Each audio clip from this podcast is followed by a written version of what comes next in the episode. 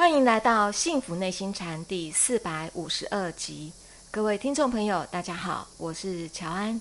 与我们一起在线上的是黄庭禅创办人，也是钟岭山内心教育基金会董事长张庆祥张讲师。张讲师您好，乔安好，各位听众大家好。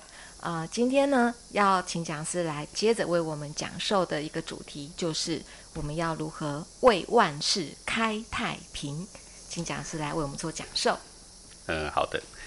这个万事的太平啊，简单的说呢，就是一个可长可久的法则啦，被大家所宣扬、所实践、所接受，才有可能嘛，啊。嗯。那么人们呢，通常是短视尽力的。是。啊，他就是强取豪夺，呃，在短暂能够收益收效，他就会拼命往这个地方。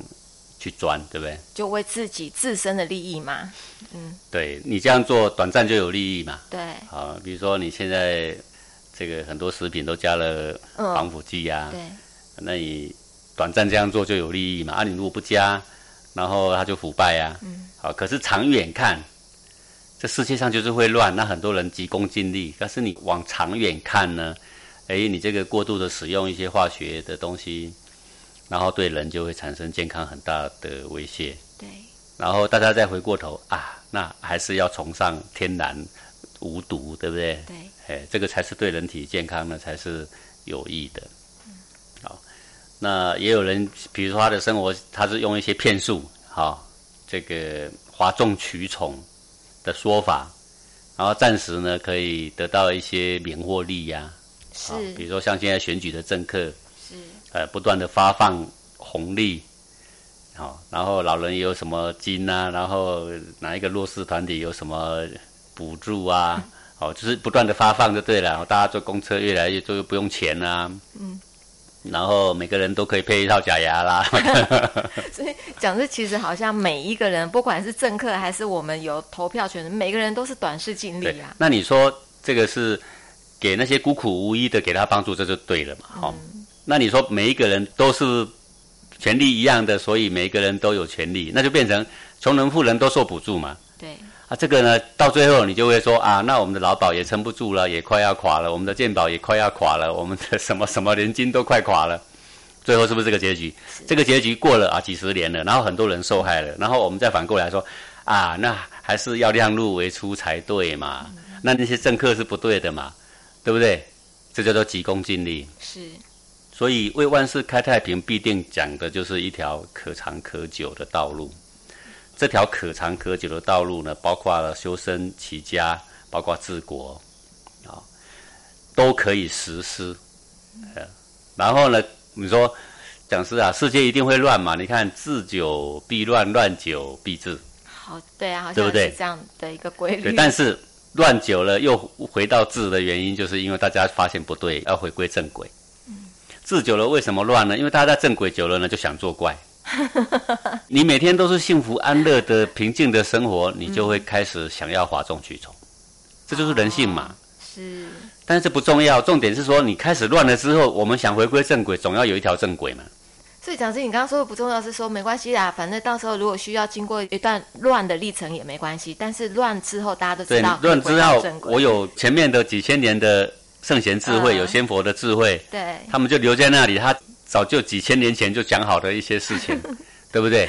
是，所以大家给我们告诉我们说天下为公嘛，天下是大家的，是每一个人都是地球上的一员，我们应该公平享受地球的资源。然后我们这样讲，我想大家都听得懂嘛，对，对不对？对，做生意嘛，靠公平的竞争，好，听得懂都知道，对，这都知道嘛。对，怎么搞到最后来个美国优先呢？什么叫优先？那就像我们地痞流氓黑道啊，他说我优先呢，你们做生意有没有赚钱？你们的事情哎，你先缴保护费再说，有没有？他优先呢？美国的利益，你优先，你短视尽力，你现在拳头比较大嘛，对不对？那我们拿你没办法嘛，啊，最后我们就只好听你的啊。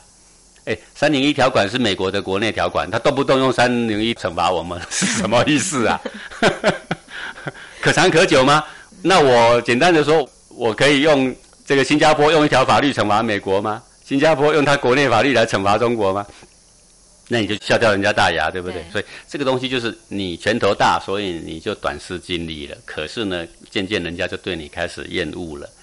我是拿你没办法而已啦，我拿你有办法，我就要把你撂倒了，对不对？是然后最后大家要回归到正轨，说啊，那这样啊霸道是不行的嘛，我们总要回归正轨嘛，总要回归公平正义嘛，对不对？哪里有谁优先？对，你看《道德经》什么说？说大国以下小国，则取小国。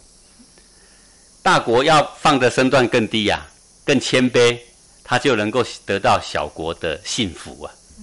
说大国以下小国，就是要表现的比这个小国更谦下、更有理的意思啦，更讲理。哦，则取小国就可以得到小国的信赖。啊，小国以下大国，则取大国嘛。就我们小国，我们既然我们都比较小了，我们还要天天跟人家拿鸡蛋砸石头，你是不是自取灭亡？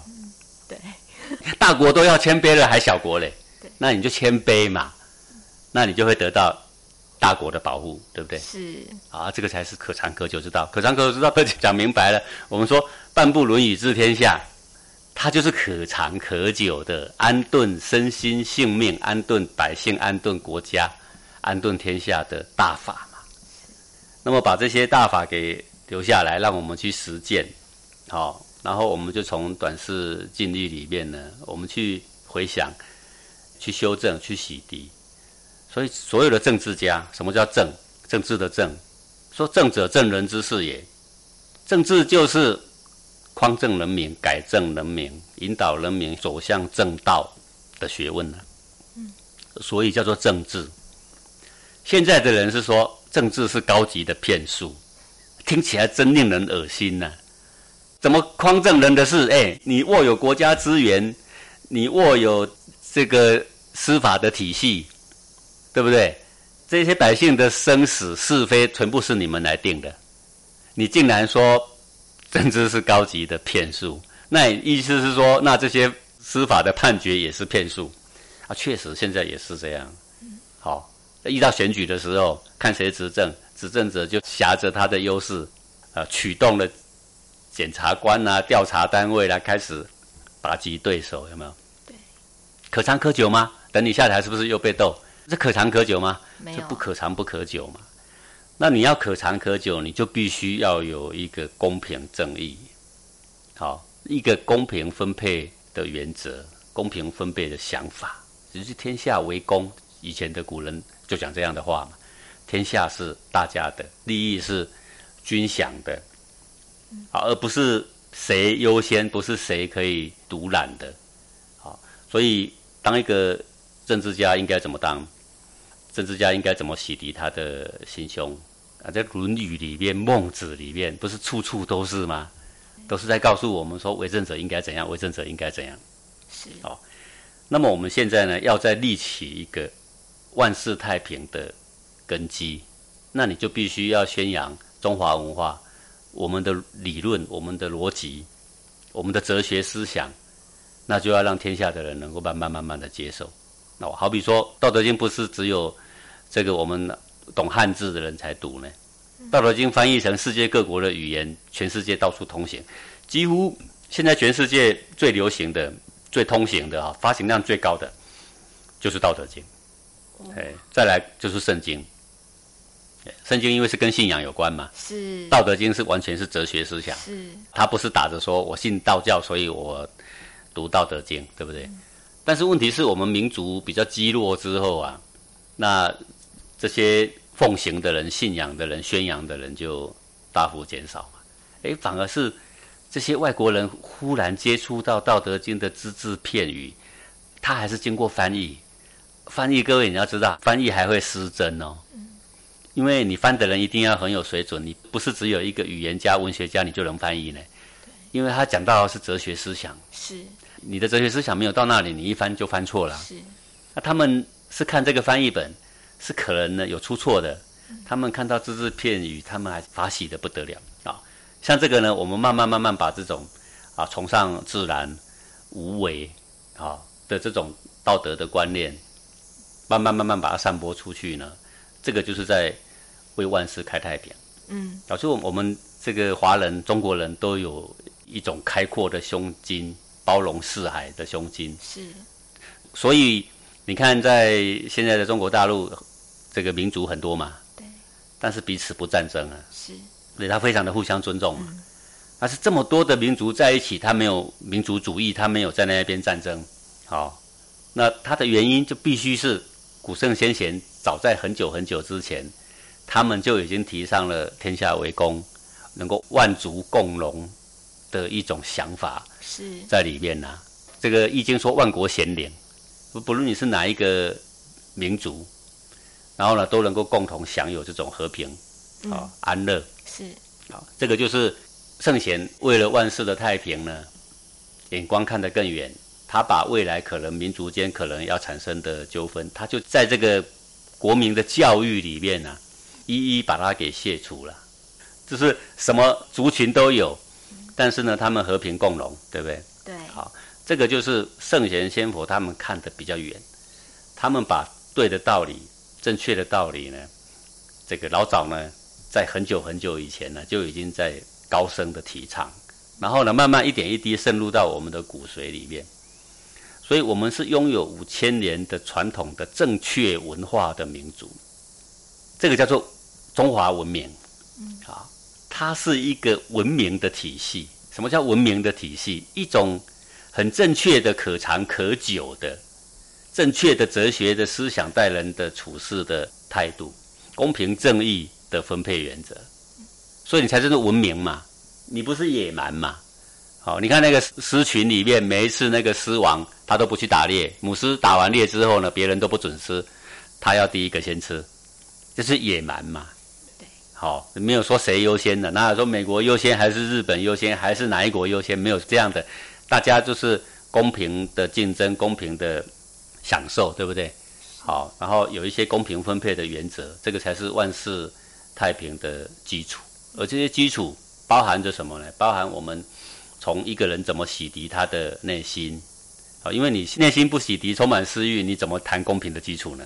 对，怎么谈是没用的嘛，因为你私欲占满了嘛，所以才有所谓的格物致知、诚意正心嘛。然后在你身上呢，你要跟人，你要应对进退。应对进退呢，我们就必须要讲一些规矩，讲一些礼节。为什么要讲这些呢？因为人有规矩、有礼节，才会适时的去表示尊重他人。好，我们在社会上大家都崇尚自由，但是每一个人都很忌讳一个事，就是我很不喜欢不受尊重，对不对？那什么叫做尊重啊？那尊重就是要有一种礼仪的表现，不然怎么叫做尊重呢？嗯，比如说我正在讲话，我不喜欢被打岔呀，对不对？哎，我今天我们开个会，我正在讲话，我正拿着麦克风，哎，忽然有一个人闯进来，带着小孩，然后就在那一边嬉笑，然后说小孩很天真啊，我们不要介意。然后可是我们正在开着庄重的会呀、对？好，先把我们国家级的会议，有一个人带着小孩来，你觉得如何嘛？不被尊重。我说我们觉得这个会议不受尊重嘛。然后那一个崇尚自由的人说：“啊，你们何必介意这些呢？是吧？但是我们觉得不受尊重啊。对我看过很多很多崇尚自由的人，他们不屑礼仪，他们不屑规矩，但是他们很在乎一件事，就是他有没有被尊重。我告诉你，要表达的让你觉得你被尊重，这中间所表达出来的模式，就是古人说的礼啦，礼节的礼啦。是啊，我现在正在拿着麦克风讲话，然后你一直在插嘴，这是什么意思啊？你可不可以等我讲完啊？当然，崇尚自由的人说，为什么要等你讲完啊？我任何时候都有发表的自由啊，啊？那你就说，可是我觉得我没有被尊重啊，我有我的权利啊。是啊，你有你的权利，可是我也有我的权利啊。各位我们这样辩论要辩到什么时候？你们发现心里都是波涛，是都是怨恨。是，互相激来激去，最近都是怨恨。所以修身的第一个步骤啊，就是讲礼啦。说这个不学礼，无以立嘛，礼仪的礼呀、啊，所以为什么古书有曲礼呀、有礼记呀、曲礼礼记就是充分表达对人尊重的一种言谈举止行为的表现呐、那要不要从这里开始？要那从这里开始啊，所谓的应对进退哈，因此而设定了有小六艺，有大六艺。大六艺里面有礼乐射御书数，好，那礼乐第一个是不是排礼呀？